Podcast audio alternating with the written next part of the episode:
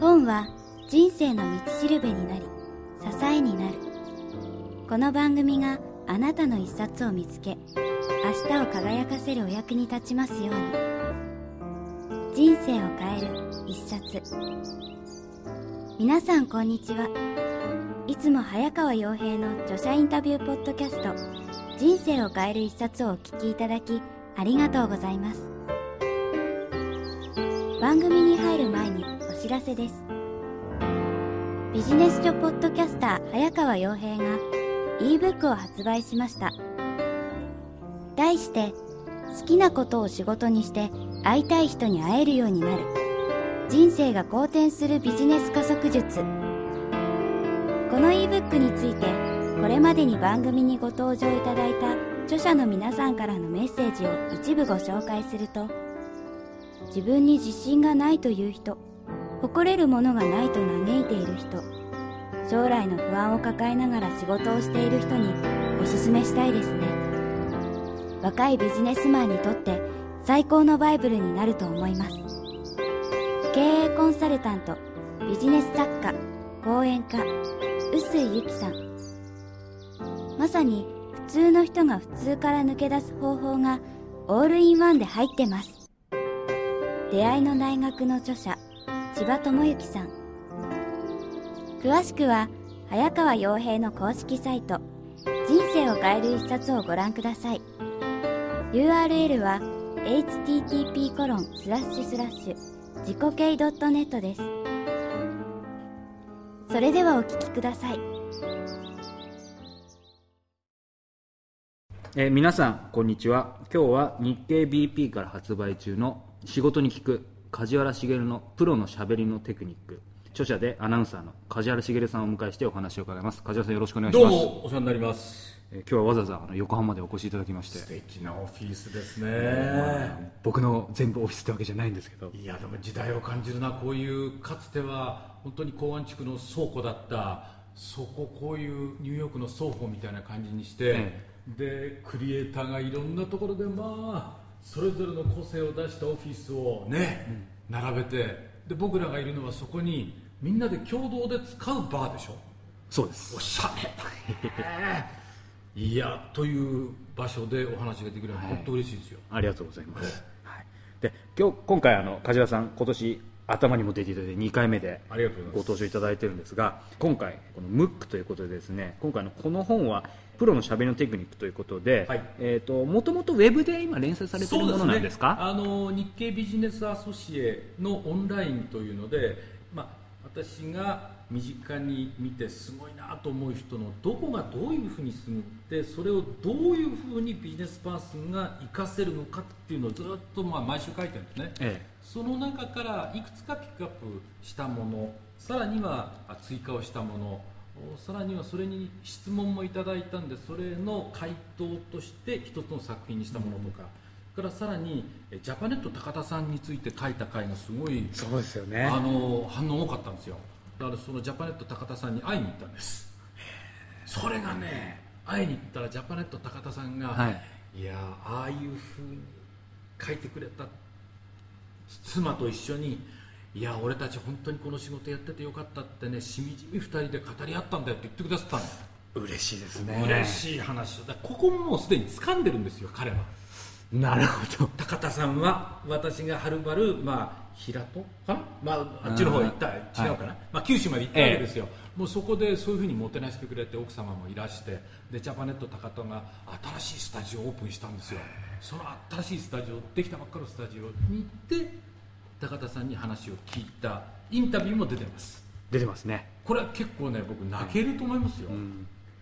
あのちょっと僕もそこのところ実はかなり刺さってるところなので後でちょっとそこはいあお話をまた聞かせていただければと思います、はい。今回これまあムックということで、えー、と今のその今までの、えー、とウェブで連載したものに加えてですねこれ、えー、と DVD がついててでしかも90分でこれもう付録って言っちゃいけないんですよね。そうですね、まあ、あの90分ってちょっと長すぎるだろうって気もねいやいやいや。DVD90 分見るってことはなかなか、まあ、映画だったらそうかあー120分見ることもありますけどね、これはねあのなんだブートなんとかキャンプってありますよね。ビリーズブートキャンプあビリーズブートキャンプ、あれに結構似てて喋りのブートキャンプなんですよ。一緒にあの声を出してもらい、はい。一緒に体を動かしてもらって例えばどうやったら上がりを防ぐ体操とか、うん大声出すためのうん運動とかいろんなのをやるんで、はいま、真面目に90分やるとちょっと大変なことになりますんで、うん。ちょっと手を抜きながらうん。やってもらいたいなと、うん。そんな DVD です、なるほど。えわかりました。この日経ビジネスアソシエ、はい。この、えー、と梶原さんのコラムってアクセスが300万超えてるって聞いたんですけえこれはね結構早い時期にポンポンってきましたね。すごいですね。400万じゃないですかね、ん。えど確かに。これまああの一回前回の取材の時に僕のこともちょろっと書いていただいて あの真横に座座るおかしな少年ということで。え いや本当にポッドキャスターっていう、えそもそもあの名前を付けた人と初めて会ったもんですからね。なるほど。あこういう職業があるんだと思ったら後で聞いたら早川さんが勝手に名乗ってそうなんですよ。いう日本に一人はそりゃそうだとそれだって他に名乗る人はいないんだからね。ね、こういう本の聞いてっていう方いないですからね。いないですよね。はい。そうなんです。ありがとうございます、はい、ということでですね、ええ。早速、えー今回のこの本の、はい。まあ、読みどころについて、まあ、いろいろと伺き伺いたいんですけども、はい。あのまず梶原さんが、まあ、特にええ。考える、まあ、読みどころというかここだけは特に読んでほしいみたいなところがあれば。はい教えていただきたいんですか？あのこれまでえー喋、りが苦手だとかいろんなことを考えすぎてどうも口に出ないとか、うん。思いはあるしアイデアもあるし説明したい伝えたいことは山のようにあるけれどもためらっちゃうっていう、ええ。それはもしかしたらこう口に出した時にうまく出ないかもわかんない。そういう恐れを持ってせっかくの才能が相手にうまく伝わらないという人いっぱいいると思うんですね、はい。でそういう人はいいわゆるビジネス本で、えーどうしたらうまく説明できるかとかロジカルなんとかとか、うん。いろんな本をお読みになってると思うんですけど僕はあのそういう本ももちろんいい本いっぱいあると思いますがアナウンサーっていうのはじゃあそういう表現するう上でどういう訓練を受けてきてこういうふうに喋ってるのか。はい。例えば5秒で喋れとか僕らは3秒でまとめてくださいとか、えあやったらあちょっと10分つないでくださいとかめっちゃくちゃなこと言われるんですね。でそのめっちゃくちゃなことが私に限らずアナウンサーは一般的にできるんですね、じゃあどうしてできるようになったのかっていうことについて書いた本はないんですよ。アナウンサーになるための本はいくつかあるんですよ。でもそのアナウンサーになった人たちがどういうふうにしてなってきたのかっていう本はあるようでないんですね。例えば昔の有名なあの名アナウンサーの自分の人生を振り返ったりするようなあ本はあるんですよ、でもそうじゃなくてアナウンサーが学んできたその技をこういうふうにして自分は蓄積してきました。これビジネスパーソンに使える部分がいっぱいありますよっていう本は意外になかったんですね、うんだからそういう本にしたかった逆に言うとそのアナウンサーの方がやってる、えー、とその持ってるスキルとかテクニックっていうのも、ええ。きちんとこうやって体系化すれば、はい。普通の人でも、えーとまあ、100%っていうわけにいかないと思うんですけど十分にそういう使えるものはあるっていう感じなんですか？そんなことばかりだと思います、あの何も特殊なことをやってるわけじゃなくて、あの的確にあの大いに使えるんですね。というのはアナウンサーが使ってるテクニックってのはそんな特殊なものじゃないんですね。ごく物事を端的に手短に分かりやすく伝えるってただそれだけのことなんです、で相手の心を言葉で揺さぶる、はい。その技を学ぶわけですね、でこれはビジネスパーソンが求められていることと何ら変わらないえでその具体的なあー作法というのも例えば声をはっきり出すとか、クリアに音を出すとか、えはいなるべくボリュームの調節が効くようにするとか、いうことでこれも一般のビジネスパーソンが求められているスキルで特殊なものでも何でもないんですよね。手品をができるとか、あー魔術が使えるとかそういうことじゃないんですよ。だから非常にこうプロのしゃべりのテクニックはプロのためじゃなくて一般ビジネスパーソンのために役に立つというふうに僕は信じて、えこの本を出したんですね。なるほど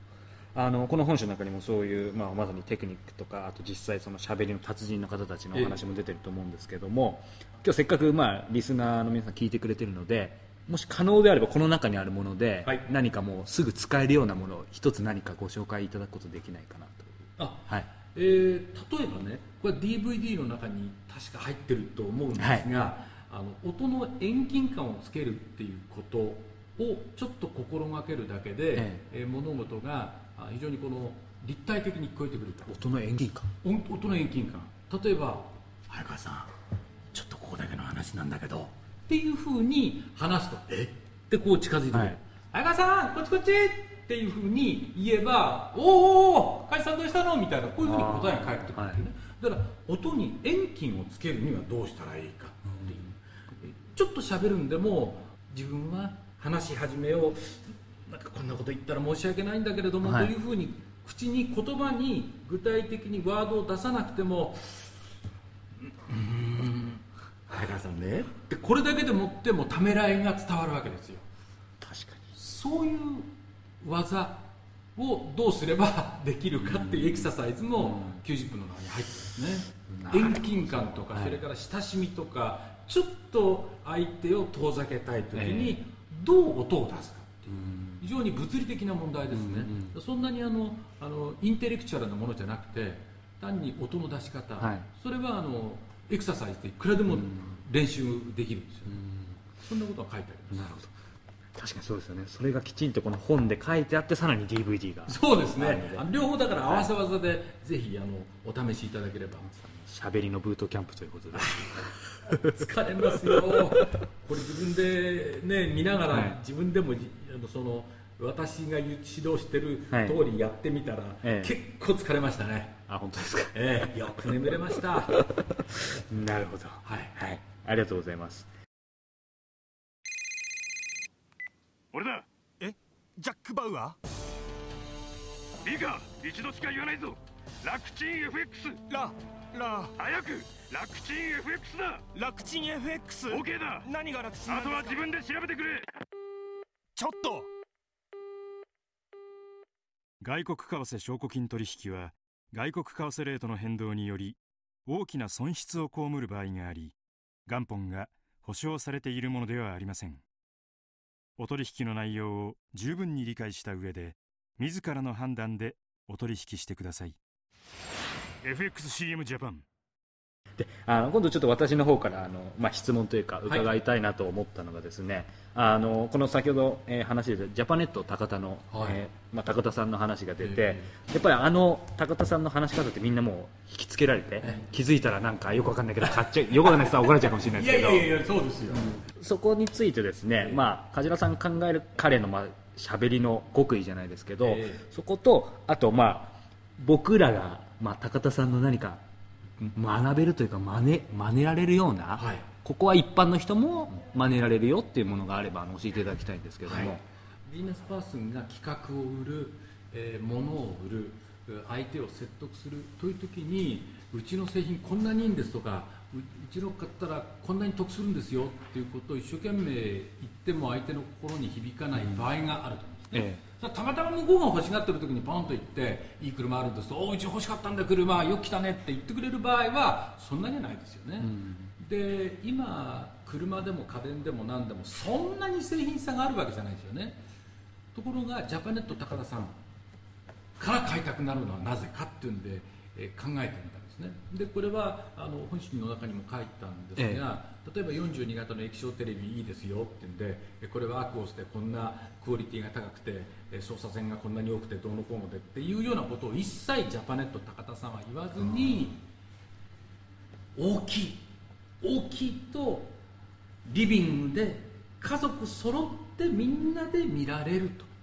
これまで各部屋でそれぞれが小さなテレビを見てたおじいちゃんおばあちゃんお子さんお父さんお母さん兄弟みんな集まってリビングに一緒になってテレビを見る家族団らんが生まれるんですよっていうこの家族団らんが生まれるとテレビがうちにジャパネット高田から届けられるとそうかうちには家族団らんが戻ってくるんだっていう幸せのイメージを伝えるってことですよね、この商品が届くことによってどんな幸せがやってくるのかっていう、そんなワクワク感を高田さんはいつも考えてらっしゃる、だって僕は思って、そのことを書いたのを奥さんと一緒に読んでて、え高田さんが「ああそうなんだ。俺俺そういう思いでやってたんだけどそんなことをまあ東京にいる人がよく気が付いてくれたな、嬉しいなが前って奥さんと話したってことを聞いてものすごく嬉しかったんですね、で、えーその実際に会ってさらにいろんなお話を伺ってあの IC レコーダー、まあ、今僕らも IC レコーダーのものすごいこれは大変なクオリティの高い一応大変なクオリティな方です。ますが、はい。一般的にあの今「麻生さんどうなんですか?」みたいなね、えまあ、そういうう政治者もほとんど昔みたいなこうマイクを突き刺すんじゃなくて IC レコーダー突き刺すんですね。ね。ええ。ああいうふうに会議とかうーん、まあ、いろんな時に IC レコーダー皆さんお使いになると思うんですけれども、ジャパネット高田さんが IC レコーダーを売った時のエピソードって覚えてらっしゃいますでしょうか？覚えてないね、あのね実は昔で言うと紙っ子今そんな言葉ないか。お母さんが仕事をしてて、はい。子供が先に家に帰る。そうするとまず IC レコーダーを子供は押す。そうすると「あ太郎ママだけどえ今日は8時に帰れるからそれまで冷蔵庫の上から2段目の奥に入っているグラタンを電子レンジに入れてチンして食べといてね。ママ8時には帰るからね、うん、それから何かあったらあのママの携帯にいつでもいいから電話しな。っていうママのメッセージが入っているっていう、こういうねお母さんの声が聞こえるアイテムなんですよ。IC レコーダーそうするとやっぱりあの心細い子供にとってはね、ええ。まだ小学校のさ2000年生とか3年生で、でもママママ仕事しなきゃいけない。でママ8時まで会えない。でもその時に彼はおそらくもう分かってるわけね。チンするっていうメッセージ以上にお母さんの声聞きたいの。寂しい時に何度も繰り返し聞くの、っていうふうなエピソードをおとともに IC レコーダー。どうですか？いろいろに使えますよっていうだからビジネスで単に会議が長く記録できますっていうことは誰でもいいんですが、そういうふうに冷蔵庫の中の話とかね、ママのことを思い出したいために時々ママの声を聞くための IC レコーダーっていうふうなメッセージを伝えたのは僕はジャパネット高田さんだけだったと思うんですよ。そうですそれで売れたんですって、その時に。しかも一般的に IC レコーダーってビジネスパーソンでしょ？使うのは、ええそうですね。そうじゃなくて家庭の奥さんとかそういう人に。いっぱい売れた天奥さんに IC レコーダー売る売るってすごいことですね。すごいことでしょ？本来メーカーがターゲットにしない層がそうか IC レコーダーってそういうふうに使えるんだとうちはじゃああのやたら夜の遅い旦那とのこうなんか関係をねより良くするためにじゃあちょっと IC レコーダーでメッセージを交わし合おうじゃないかっていうふうに使ったりする人がいて、そういうニーズ。新たなニーズを開拓しそこにはだからあー家族の絆とかね幸せとかそういうものを提示するんですよね、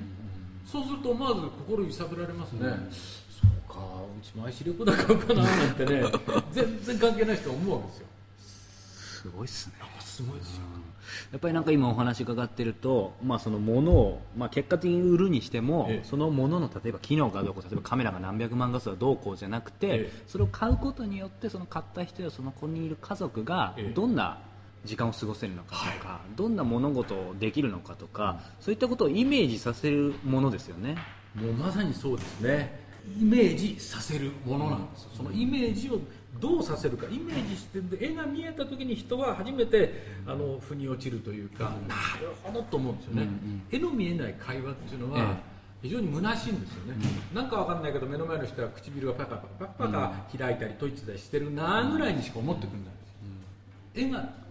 あ絵を描けるかどうかっていうのが、これもあのアナウンサーとしていつも口を酸っぱく言われることお前な喋る時には相手の頭の中に絵を描くように喋るんだぞ、そのためにはどうしたらいいんだ？ペラペラペラペラペラペラペラペラ喋ってて絵が描けるか、そんな忙しい、えー言葉に絵は追いつかないだろう、だから自然に待って必要なんだよ緩急つければ絵に濃淡がつくだろう、絵に濃淡があった方が立体的になるんだろうだからそういうふうにしゃべるんだこういうふうに先輩は教えてくれたんですなるほど、そう今もまさにその梶原さんのアナウンサーってお仕事も、まあ、まさに喋りでそのそこにある向こう側の絵を描かせるっていうのがええ。一番だと思うんですけど、はい多分本質的にはそのイメージを描かせるっていうのはアナウンサーのお仕事もそうですし、えー、とこの当然高田さんのお仕事もそうですし、それだけじゃなくて普通の僕らビジネスマンがえいろんなところ商談したり、はい。物を売るのも全部基本ってそこ一緒ですよね。全く一緒じゃないですかね。例えばこういう企画があるんだけれどもっていう時に企画の詳細や予算にばかりこだわるよりもこの企画がお互いに始めて成立した時に僕らの関係ってどうなってますかねとか僕たちの未来はこういうふうに変わりそうですねって具体的な絵を相手に見せられたら乗っちゃおうかな早川ちゃんっていうふうに相手は言うかもわかんないですよね、でそういうふうな喋りを心がけるとこれまでうまくいかなかった仕事が嘘みたいにうまくいき始める可能性があると思うんですよ、そうですね、だからやっぱりまあ僕もこの一冊を読んでいて、まあ、あの梶原さんのもちろんテクニックとか、ええ。そこら辺は当然もう勉強になったんですけど、はい。なんかあのその高田さんのところの今のそのイメージさせるっていうのがやっぱり物事の一番のあの伝える本質なのかなと思って。そうですね、あのこの本の中のインタビューにもちょっと伺ったんですが確かにあのな何百万画素とかなん今千が千万なももう1000万超えてますよね。1000万超えてますよね。そのなんとか画素の話を彼はほとんどせずに、えーまあこれは700万画素なんですって時代に、700万画素ってどういうことかっていうとこれなんですってポンと見せたのが、ええ。あの新聞紙なんですよね、うん。新聞紙に大きくこう引き伸ばした七五三の子供の写真なんですよ、はい。ね、で見てくださいこんな大きい。新聞に七五三の写真。実はこの元はこれいわゆるサービス版ですねっつって小さい一般的にこう、えープリントを出すと返ってくる写真ですよね、これ大きくするだけでこんなにこんなに同じ思い出が大きくなるんですよみたいなね。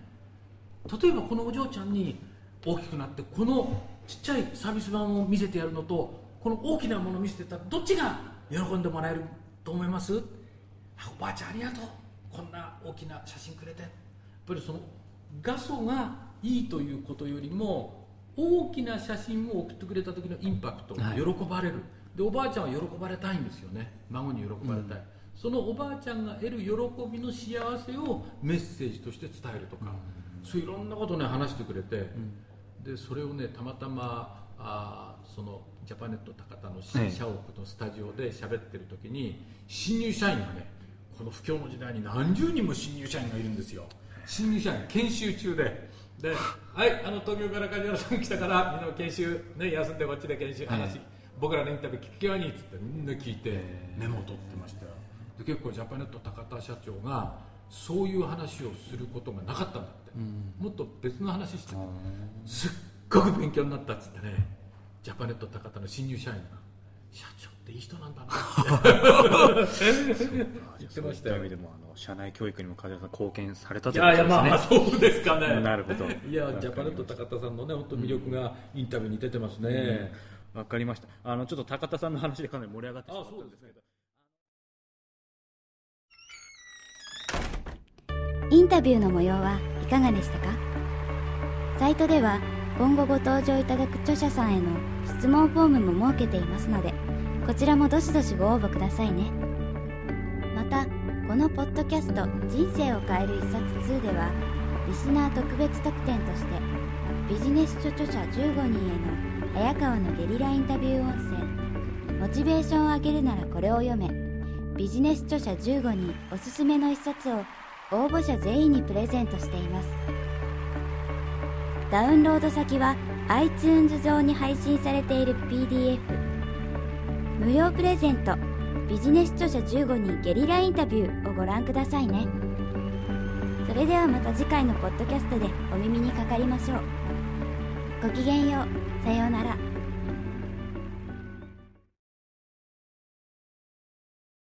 録音編集。